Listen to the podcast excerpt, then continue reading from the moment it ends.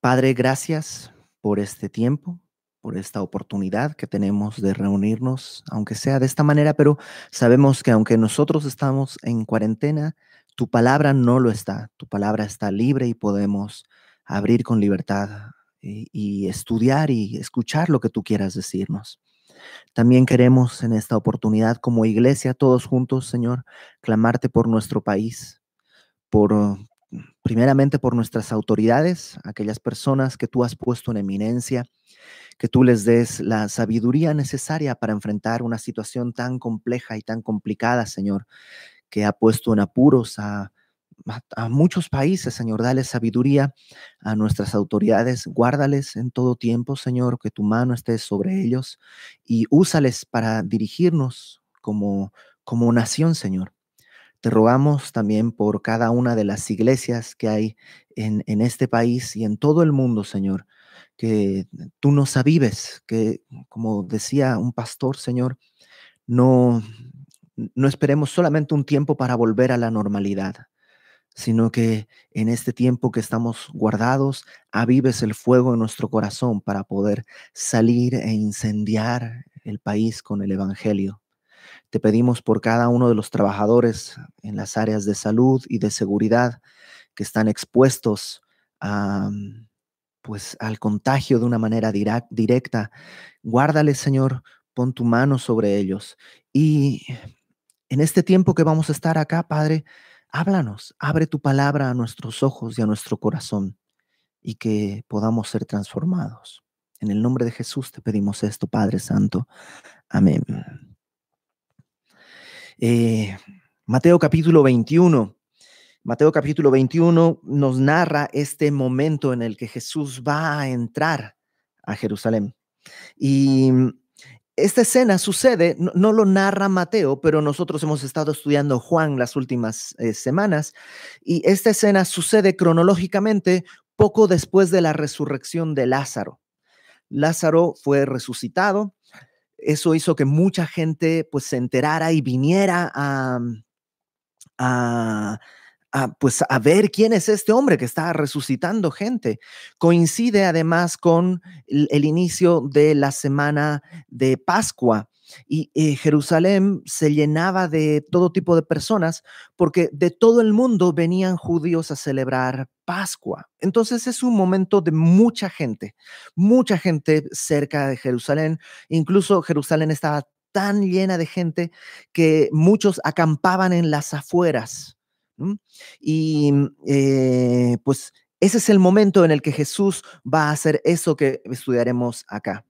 Dice Mateo capítulo 21. Cuando se acercaron a Jerusalén y vinieron a Betfagé, al monte de los olivos, Jesús envió dos discípulos. Está la compañía de discípulos viniendo, algunos este, vienen incluso desde Galilea, desde el norte, vienen con Jesús y llegan, están ya cerca, Betfagé está em, pues relativamente cerca de Jerusalén, no es un camino que se hace muchas horas, está bastante cerca. Y ahí Jesús se detiene y le dice a dos de sus discípulos que vayan a la aldea que está enfrente de vosotros, verso 2, y dice, y luego hallaréis una asna atada y un pollino con ella. Un pollino es un burrito chiquitito, un, burrito joven, no, no, chiquito de tamaño, sino un burrito eh, joven. Y Jesús les dice, ve a esa aldea y verás una asna atada y un pollino con ella. Desatadla y traédmelos. En Marcos, en capítulo 11, nos dice que este pollino es un pollino joven, ¿no? Porque es un pollino, en el cual nadie ha montado nunca. O sea, es, es, un, es un burrito que, usando el término sería, no está eh, domado. Y, eso es un asunto importante porque em, los, em, los burrólogos, o no sé cómo se llama la gente que conoce de burros, ¿no? Em, pues saben que no te puedes montar en un burro así como así, porque, porque no está acostumbrado. Poco a poco tiene que ir acostumbrándose a llevar la carga, a, soportar todo un, peso. Entonces, este, este burrito en el que Jesús se va a subir, va a ser una especie de símbolo también en el que Jesús va a mostrar su autoridad, porque Él tiene autoridad y gobierna. Y Él, aunque este burrito no está acostumbrado a que alguien se trepe encima, cuando Jesús lo toma, este burrito está listo y dispuesto a llevar esa carga. Entonces dice, traédmelos. Verso 3. Si alguien nos dijere algo, decid, el Señor lo necesita y luego los enviará. O sea, el Señor lo necesita y luego eh, lo va a regresar. Y aquí hay un detallito importante también. Cuando, eh, porque estas son palabras de Cristo. Cristo les está diciendo, vayan a la aldea de allá. Si alguien les dice, no te puedes llevar, ¿qué estás haciendo? ¿Por qué te llevas este burrito? Eh, ustedes le dirán, el Señor lo necesita. ¿Esto qué quiere decir? Jesús está diciendo pública, claramente que Él es el Señor. No dice, un Señor lo necesita, sino el Señor. ¿Alguna vez has conocido gente que te ha dicho, Jesús nunca dijo ser Dios? Bueno, aquí lo está diciendo con toda claridad. La frase el Señor no está haciendo referencia a como el día de hoy decimos, ¿cómo está señor Carlos o señor Arturo o señor no sé qué? No, el Señor es como un título. En inglés es como la palabra Lord, no Mister, sino Lord. El Señor lo necesita. Ahora, em, yo he escuchado muchos mensajes acerca de este pasaje y esta escena y algunas explicaciones se me hacen, pues, no, sé, eh, demasiado extrañas. Yo creo que simplemente Jesús ya conocía esta aldea, ya conocía a esta familia, al dueño de estos animales, y ya de alguna manera había hablado y había acordado que iba a necesitar esos, esos, esos animales. No creo que haya algo místico como que, eh, pues el día de hoy tú puedas ir y decir, oye, mm, dame tu carro, el Señor lo necesita y si Dios está contigo te lo darán. O sea, no, no creo, creo que estaba todo ya de alguna manera ya arreglado. Lo que el Señor está haciendo es que, es decir, está mandando traer este pollino con un propósito. ¿Cuál es el propósito? Versículo 4. Todo esto para que se aconteció para que se cumpliese lo dicho por el profeta. Ahorita vamos a ver la profecía. Solo déjame recordarte esto. Jesús vivió una vida realmente discreta. Toda su infancia, toda su juventud, eh, toda, toda la primera parte de su periodo como adulto, em, lo vivió de una manera discreta no llamando la atención sobre sí mismo, no haciendo ningún tipo de aspavientos ni nada. Incluso cuando comenzó su ministerio, la atención era siempre hacia el Padre, hacia, hacia, hacia, hacia Dios, no hacia Él mismo. Cuando hacía un milagro, cuando sanaba a alguien, le decía, no digas a nadie lo que te pasó, ve al templo, paga tu ofrenda como tiene que hacerse. Cuando multiplicó los panes y los peces. Eh, la gente vino y quiso hacerlo rey y él dice, pues se escondió, se subió a una barca, se fue. Él no llamaba la atención sobre sí mismo, incluso a demonios que gritaban, sabemos quién eres, eres el Hijo de Dios. Y Jesús les decía, cállate. No dejaba que se hiciera eso eh, de manera eh, así exagerada, pero aquí Jesús está haciendo algo distinto. Por primera vez, Él está acomodando las cosas para mostrarse en su verdadera naturaleza divina. Él está proclamando a todos los vientos quién es. Porque Él está, permíteme, no es una palabra correcta, pero permíteme usar esta palabra. Él está manipulando las cosas para cumplir una profecía.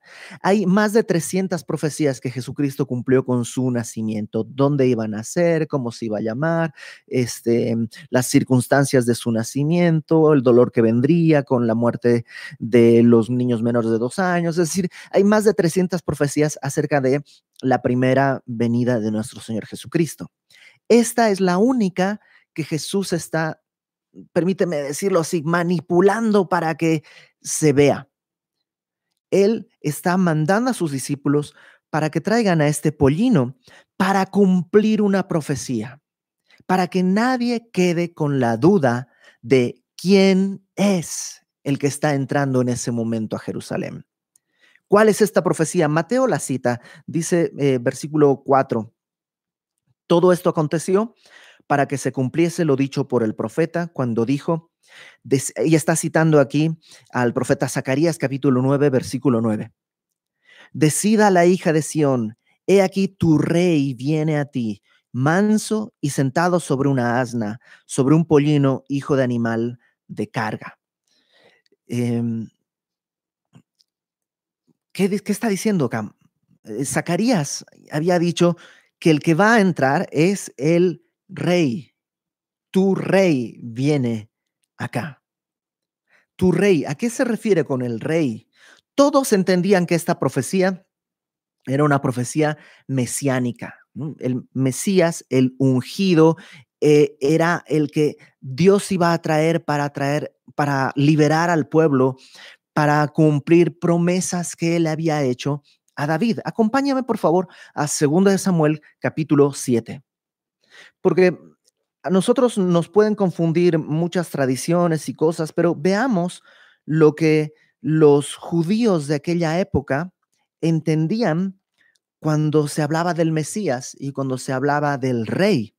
Segundo Samuel capítulo 7, te platico un poquito el contexto para ir directamente al versículo que necesitamos.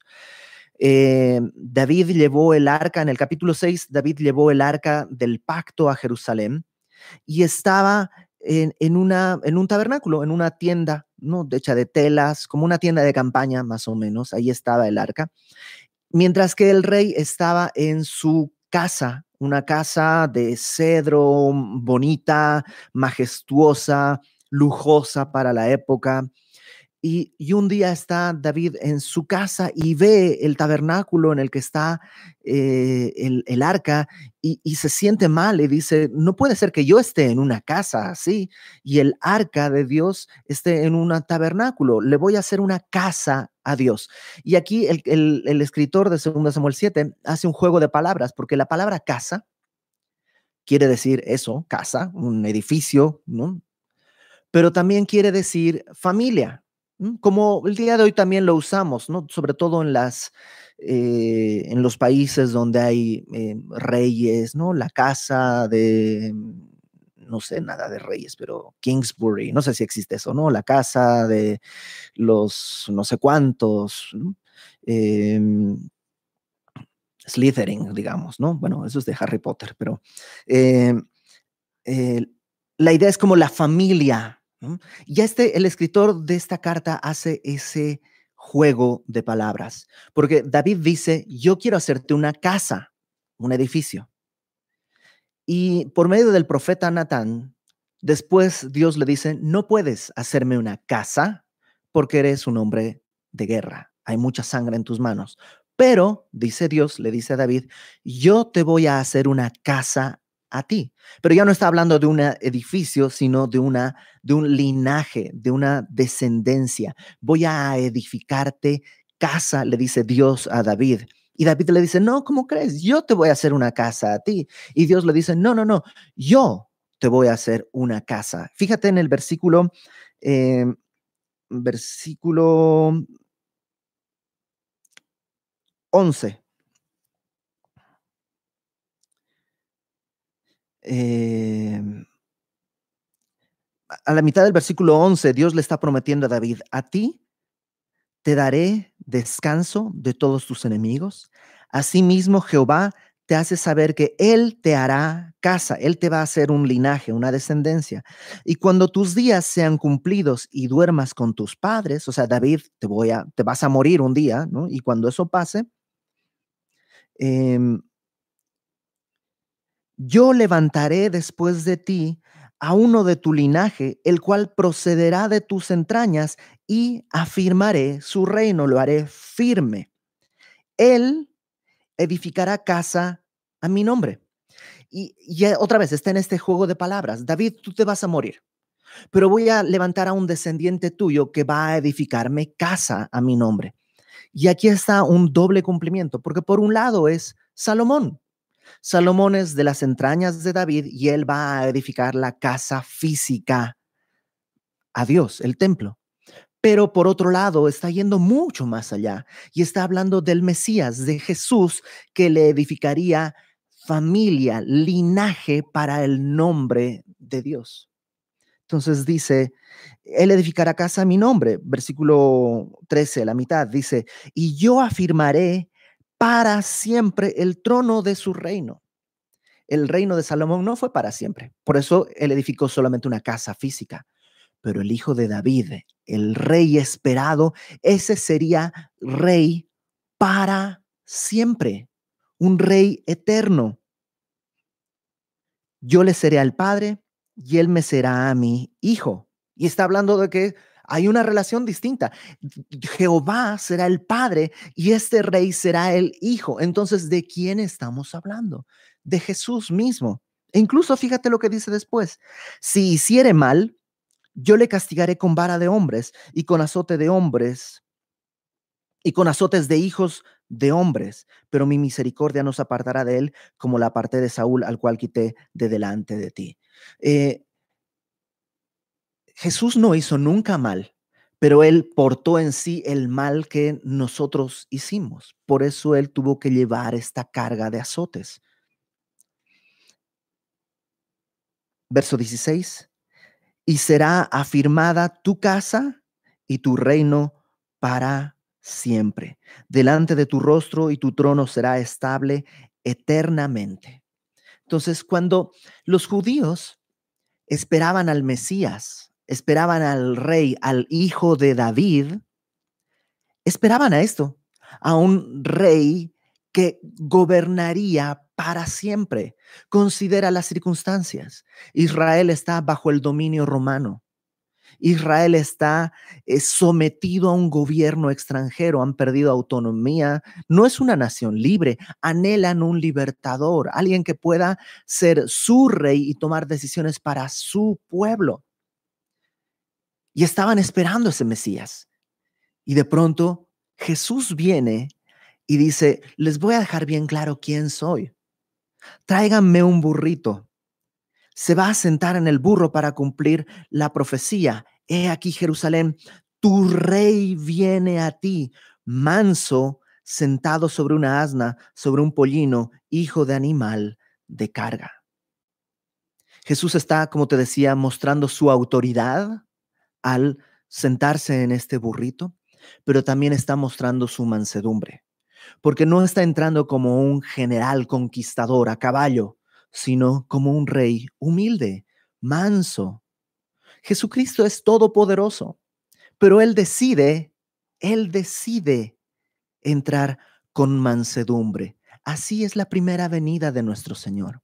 En Apocalipsis capítulo 19 se nos narra cómo Él regresará y ahí sí, regresará como un capitán, como un rey guerrero, vencedor, a caballo, con una espada y un ejército detrás de él también a caballo.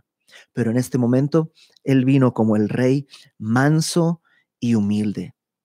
¿Te has dado cuenta que Jesús no hace descripciones de sí mismo?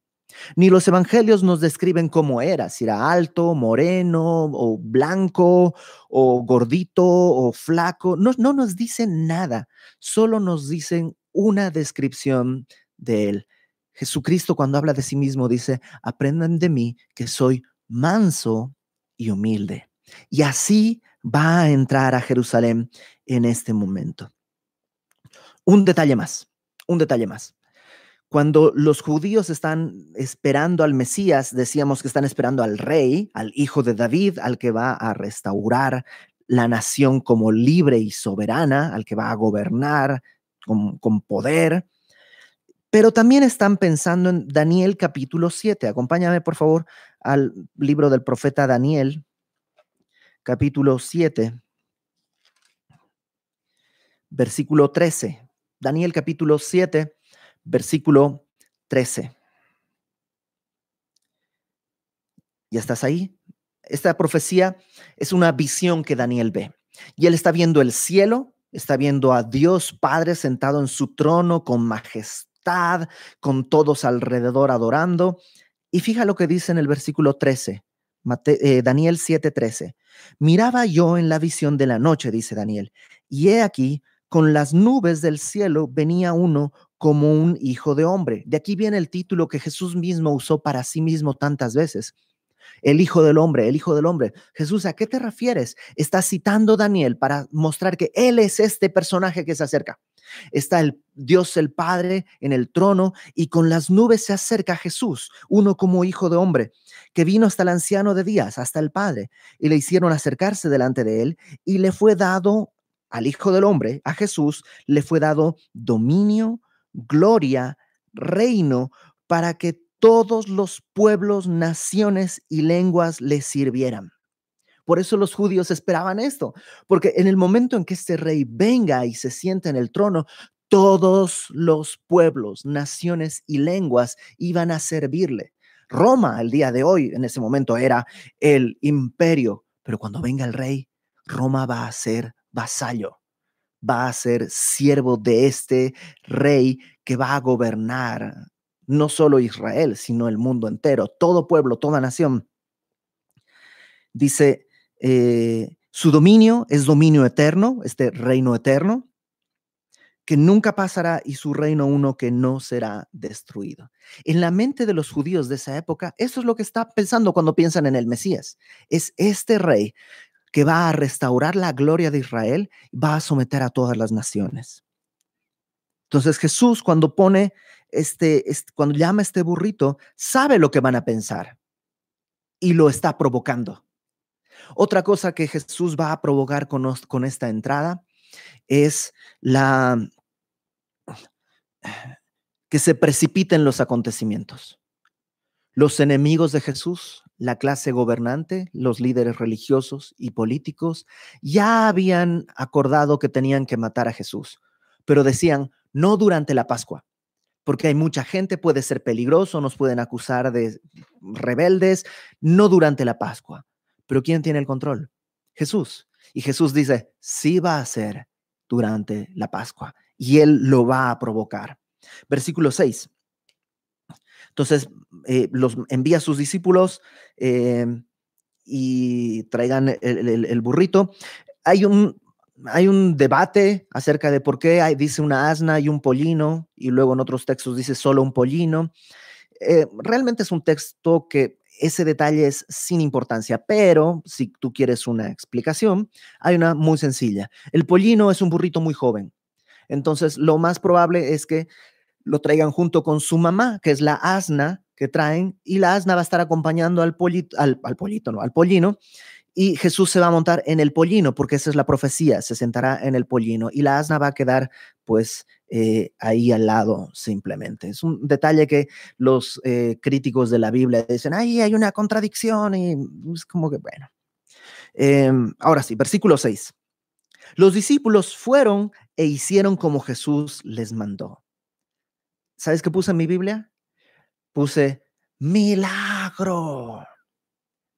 O sea, pocas veces vamos a ver a los discípulos haciendo exactamente lo que Jesús les mandó. Es un milagro que haya sucedido así, ya sea en el caso de ellos a veces en el caso nuestro. Pero cuando Dios está en control y si le obedeces, todo va a estar bien. Entonces ellos van, hacen lo que les mandó. En otro texto, en otro evangelio nos dice que efectivamente les preguntaron qué hacen y les dijeron, el Señor lo necesita. Ah, ok, vayan y ya se llevaron el burrito. Y trajeron el asna, verso 7, y el pollino y pusieron sobre él sus mantos y él se sentó encima. Y la multitud, que era muy numerosa, acuérdate de Jerusalén, tiempo de Pascua, más de dos millones de personas ahí reunidas, la multitud era muy numerosa tendía sus mantos en el camino, una especie de, de alfombra. ¿no? Iba Jesús caminando y ponían sus mantos para que pase como por alfombra, como una manera de honrarle. Eh, y él em, tendía sus mantos en el camino y otros cortaban ramas de los árboles y las tendían en el camino. Por eso se llama el Domingo de Ramos, ¿no? Porque agarraban estas, estas eh, hojas como de palmera y las ponían también como alfombra, eh, todo para honrar. Claro, ellos piensan, es el rey. Y mira lo que, lo que decían. La gente que iba adelante y la que iba detrás aclamaba diciendo, Osana al hijo de David. Osana es una palabra que viene, es una contracción de dos palabras que viene del Salmo 118. Acompáñame, por favor, al Salmo 118.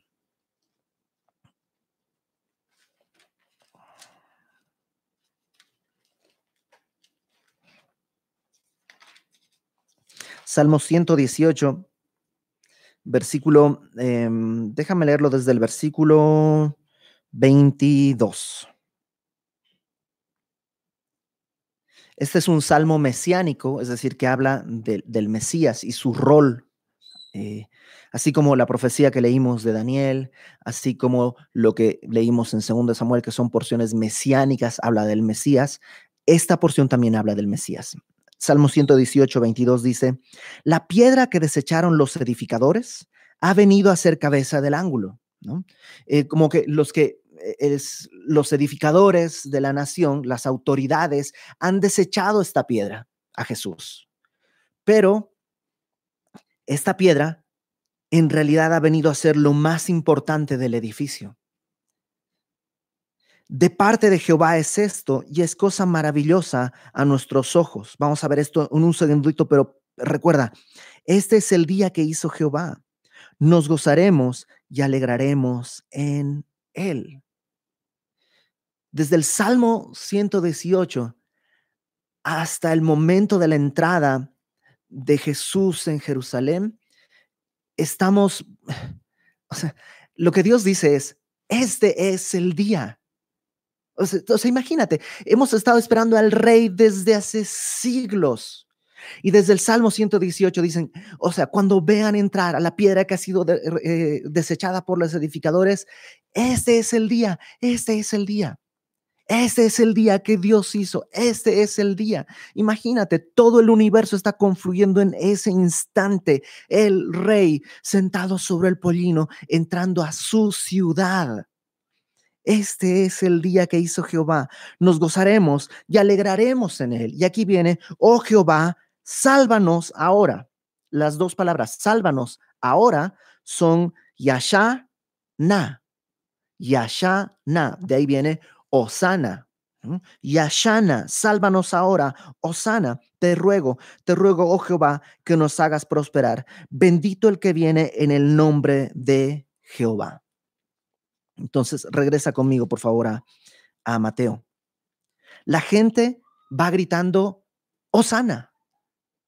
Sálvanos ahora. Están reconociendo, tú eres el rey, el Mesías esperado, tú eres el que viene. Sálvanos ahora, hijo de David. Claro, es lo que, lo que acabamos de ver. Es el hijo prometido a David. Es el descendiente de David cuyo reino no tendría fin, que sería eterno. Es el que viene, según las profecías de Daniel 7, es el que va a hacer que toda nación, todo pueblo, toda lengua, gente de toda raza se postre delante de este hombre que vino al anciano de días y recibió todo dominio, poder. Están gritando, sálvanos ahora. Osana en las alturas, bendito el que viene en el nombre del Señor, igual Salmo 118, Osana en las alturas. Cuando entró él en Jerusalén, toda la ciudad se conmovió diciendo, ¿quién es este? ¿Quién es este? No es solamente de, pues, oye, ¿quién es? No es una duda, sino es un acto de, exaltación. ¿Quién es este? wow, es el que estamos esperando. La gente decía, este es Jesús el profeta de Nazaret, de Galilea. Y sí, parecería que es un momento de gran triunfo. De hecho, probablemente en tu Biblia dice entrada triunfal. Pero en realidad acompáñame a Lucas capítulo 19, por favor. Lucas capítulo 19.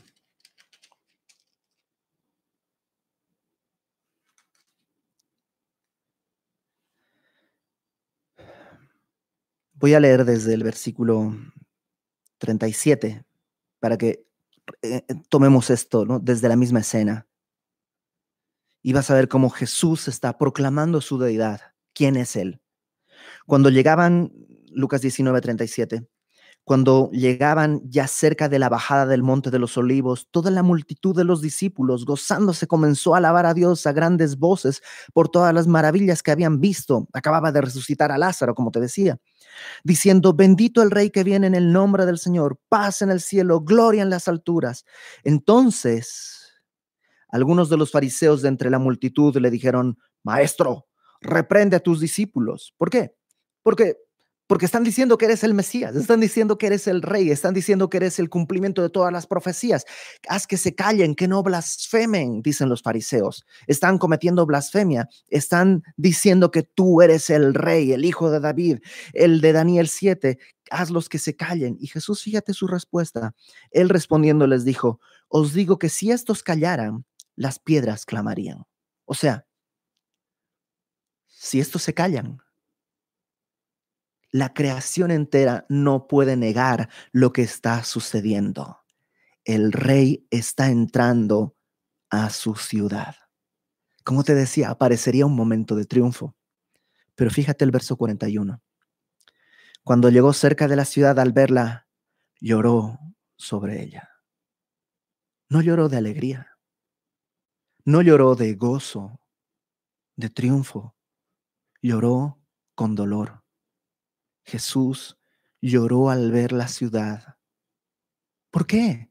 ¿No es este el momento de gran triunfo? ¿No están diciendo, Osana, sálvanos ahora? Eres el hijo de David, eres el de Daniel 7, eres el de Zacarías 9. ¿No es un momento de triunfo? Verso 42, Jesús dice, oh, si también tú conocieses al menos en este tu día lo que es para tu paz. ¿Te acuerdas del Salmo 18, 118? Este es el día que hizo Jehová. Nos gozaremos, nos alegraremos. Este es el día, este es el día. Y Jesús entra llorando y dice, si supieras que este es el día. Ay, Jerusalén, si supieras que este es el día. Hay millones de días a lo largo de la historia. Pero este es el día que el rey está entrando. Este es el día. Más, dice al final del verso 42, ahora está encubierto de tus ojos. No lo puedes ver. Gritas, cantas, saltas, alabas, pero en realidad no me conoces. Ustedes quieren, dicen, sálvanos, pero quieren ser salvos de Roma. Quieren ser salvos de la opresión económica, de los impuestos injustos del imperio romano, de las leyes injustas, de la falta de libertad para llevar a cabo tu religión, de quieren ser salvos de eso, pero no pueden ver quién soy. No pueden verlo.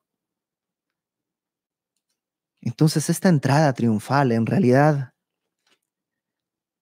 no es triunfal en ese sentido sí es triunfal porque Jesús está entrando a cumplir lo que Él vino a hacer, que es a dar su vida en rescate por ti y por mí.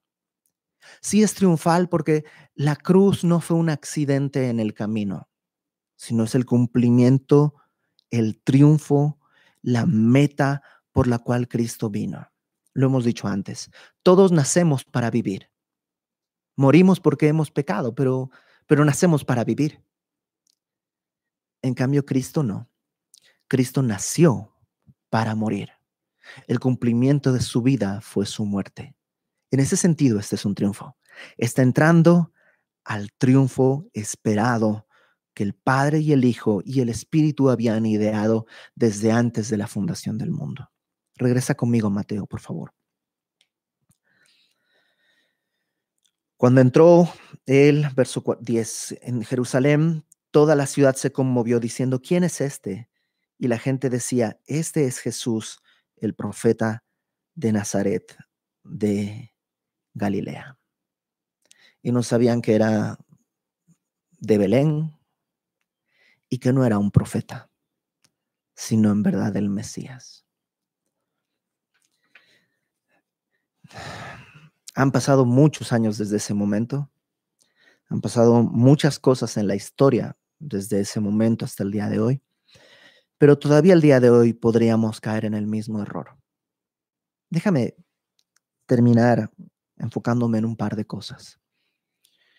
Podríamos estar pidiéndole a Jesús el día de hoy, sálvanos ahora del coronavirus. Sálvanos ahora de la quiebra de mi negocio. Sálvanos ahora de mis vecinos. Sálvanos de mi familia. Sálvanos.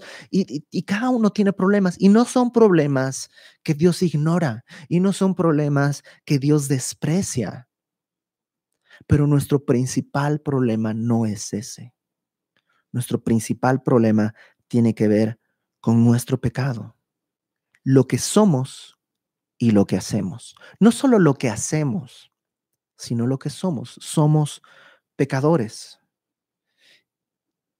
Y qué triste sería que este día que Dios hizo para salvación se te vaya como un día más.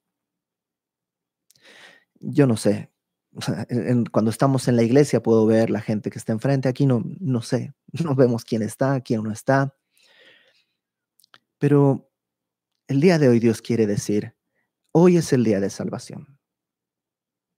Hoy es el día de salvación. Hay muchos otros días para muchas otras cosas. Y Dios se va a encargar de guardarnos de todo lo que Él le haya planeado y, y Él es fiel. Pero hoy es el día de salvación, de entender que soy un pecador y que Cristo vino y pagó por mis pecados para quitarme la culpa, la vergüenza y para darme una eternidad a su lado. ¿Qué necesito hacer? Pues eh, primero déjame decirlo, nadie se hace cristiano. No es una decisión nuestra. Dice en Juan capítulo 1, versículo 21. En Juan, déjame leértelo bien. Juan capítulo 1, versículo 12, perdón. Dice, desde el versículo 11 dice, Jesús, hablando de Jesús, a lo suyo vino y los suyos no le recibieron, más a todos los que le recibieron, a los que creen en su nombre, les dio potestad de ser hechos hijos de Dios. Entonces nos da ahí dos características, los que le reciben y eso es los que creen en su nombre. Pero como te decía hace rato, eso no es algo que tú y yo podemos hacer. No puedo forzarme a creer, ok, voy a creer, ya creí. No, es algo que puedo forzarme a creer. Porque dice el versículo que sigue, los cuales, estos que creen, no son engendrados de sangre. No tiene que ver con la familia, si tú naciste en una familia cristiana, no eres cristiano hasta el momento en que tú pongas tu fe en el Señor. No son engendrados de sangre, ni de voluntad de carne. No es que tú puedas decir, ok, está bien, me voy a hacer cristiano. No, no puedes, no puedo. Nadie se hace cristiano a sí mismo. Ni voluntad de varón, nadie te puede convencer. Yo no te puedo convencer de hacerte cristiano. Me encantaría poder hacerlo. Mi vida es mejor desde que soy cristiano, desde cualquier punto de vista que tú lo veas. Mi vida realmente es vida desde que soy cristiano. Pero no te puedo convencer, no depende de tu familia, ni siquiera depende de que tú digas, ok, lo voy a intentar. No, porque no es voluntad de carne. Entonces, ¿qué es? Voluntad de Dios. No son engendrados de sangre, ni de voluntad de carne, ni de voluntad de varón, sino de Dios. ¿Eso qué quiere decir? Que si en este momento Dios está en tu corazón diciéndote, esto es para ti, hoy es el día de salvación, no soy yo quien lo dice, es Dios.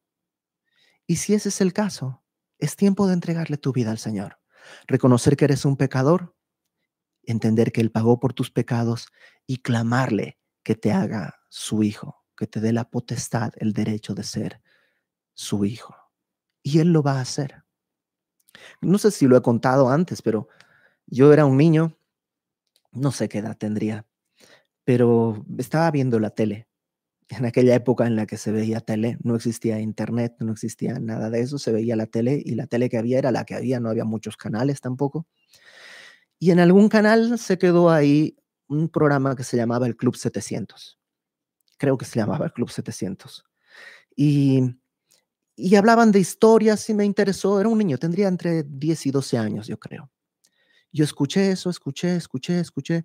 Y al final esta persona, un señor, no sé quién sería, pero dijo, si tú quieres recibir a tu corazón ahí donde estás, y a mí se me hizo súper raro porque yo sabía que la tele funciona así. Este programa fue grabado en Estados Unidos hace quién sabe cuánto tiempo, pero de pronto yo sabía que me estaba hablando a mí. Y me decía, si tú quieres recibir a Cristo en tu corazón, haz esta oración conmigo. Y recuerdo, hoy recordaba esa sensación de, ¿cómo? O sea, es un programa de tele, me estoy volviendo loco porque me está hablando a mí. Y no era este hombre, no sé quién era, pero no era este hombre. Y el día de hoy Dios te está hablando a ti. Y hoy es el día de salvación. Y hoy es el día en que tú puedes decirle, Señor, sálvame ahora. No del coronavirus, no de mi economía, no de mis conflictos, sino sálvame de mi pecado. Y quisiera que oráramos. Y no vamos a terminar todavía, me falta un poco más, pero quisiera darte la oportunidad del día de hoy, en este momento, si tú quieres entregarle tu vida al Señor, ahí donde estás. Yo no te escucho, pero el Señor sí te oye. Y todos los otros semillosos, inclina tu cabeza conmigo y ora por aquel o aquella que pueda estar recibiendo al Señor. Si tú estás queriendo entregar, si tú quieres entregarle tu vida al Señor y ser salvo, y sientes que Dios te está llamando, porque te dije, no depende de nosotros, pero si Dios te está llamando es porque Él te está diciendo, ven, te he escogido. Si sientes ese impulso en tu corazón, repite esta oración conmigo. No es un ritual, no es algo memorizado, pero sí quisiera guiarte a que a lo mejor poner en palabras algo que tu corazón siente y no sabes cómo expresarlo. Inclina tu corazón conmigo. Señor Jesús, el día de hoy reconozco que soy un pecador y que mi pecado me aparta de ti y que hasta ahora he vivido como enemigo tuyo. Hoy entiendo mi condición de pecado pero también entiendo que tú eres mi Salvador. Que en la cruz tú pusiste tu vida en lugar de mi vida. Tú recibiste el castigo por mis pecados. Perdóname. Ven a mi vida. Hazme tu hijo. Recíbeme en tu reino. Pon mi nombre en tu libro de la vida. Me confieso como pecador y te confieso como mi Señor y mi Salvador. Toma mi vida en tus manos, cumple tu propósito. Te lo ruego en el nombre de Jesús. Amén. Ok, si tú has hecho esta oración, la salvación ha llegado a tu vida. Y, ¿y ahora qué? Pues ahora déjame terminar para todos, ya habiendo nacido de nuevo, habiendo sido salvos, déjame ver el siguiente paso para aquellos que ya hemos creído. Max Lucado tiene un, en un libro, tiene un, capítulo que se llama eh, The Guy with the Donkey, ¿no? el, tipo, el, hombre con el burro. Y cuando lees el título, parecería que va a hablar de Jesús, ¿no? De este hombre con un burro que está entrando a Jerusalén. Pero en realidad Max Lucado dice, cuando llegue al cielo, a quien quiero buscar y encontrar y conocer después de estar un par de siglos adorando al Señor, en el primer tiempo libre que tenga, quiero conocer al dueño de este burrito. Quiero encontrar al dueño de este burrito. Quiero ir y quiero preguntarle, ¿sabías que te lo iba a pedir? ¿Sabías lo que Jesús iba a hacer con el burrito?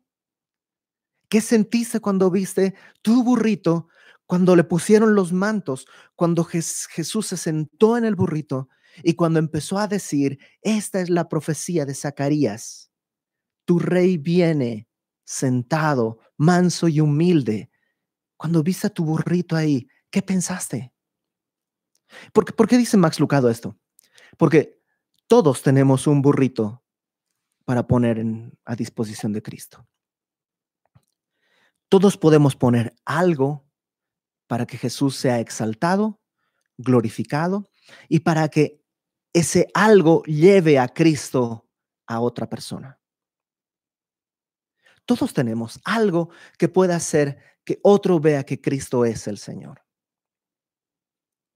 Cristo es todopoderoso. Es súper todopoderoso. Él es el dueño y el Señor de todas las cosas. Él podría haber hecho un burrito así. Él podría haber creado un animal así. Ni siquiera tenía ni, así, ni pestañear. Él podría haber pensado y prum, hubiera hecho. Es más, ni siquiera pensado. Su deseo podría haber convertido las moléculas del aire en un burrito. Él podía haber hecho todo eso. Pero él le dice a sus discípulos, vayan y pídanle a esa persona un burrito.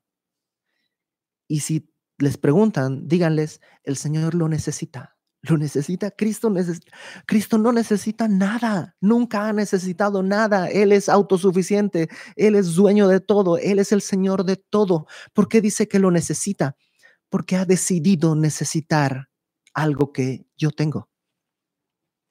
No porque en verdad lo necesite o yo sea imprescindible, sino porque en su gracia Él me está dando la oportunidad de participar en su obra.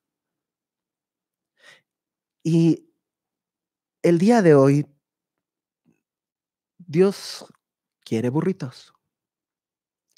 Y a lo mejor tu burrito tiene que ver con arte, a lo mejor tu burrito tiene que ver con eh, capacidad de, hablar, de predicar, de enseñar.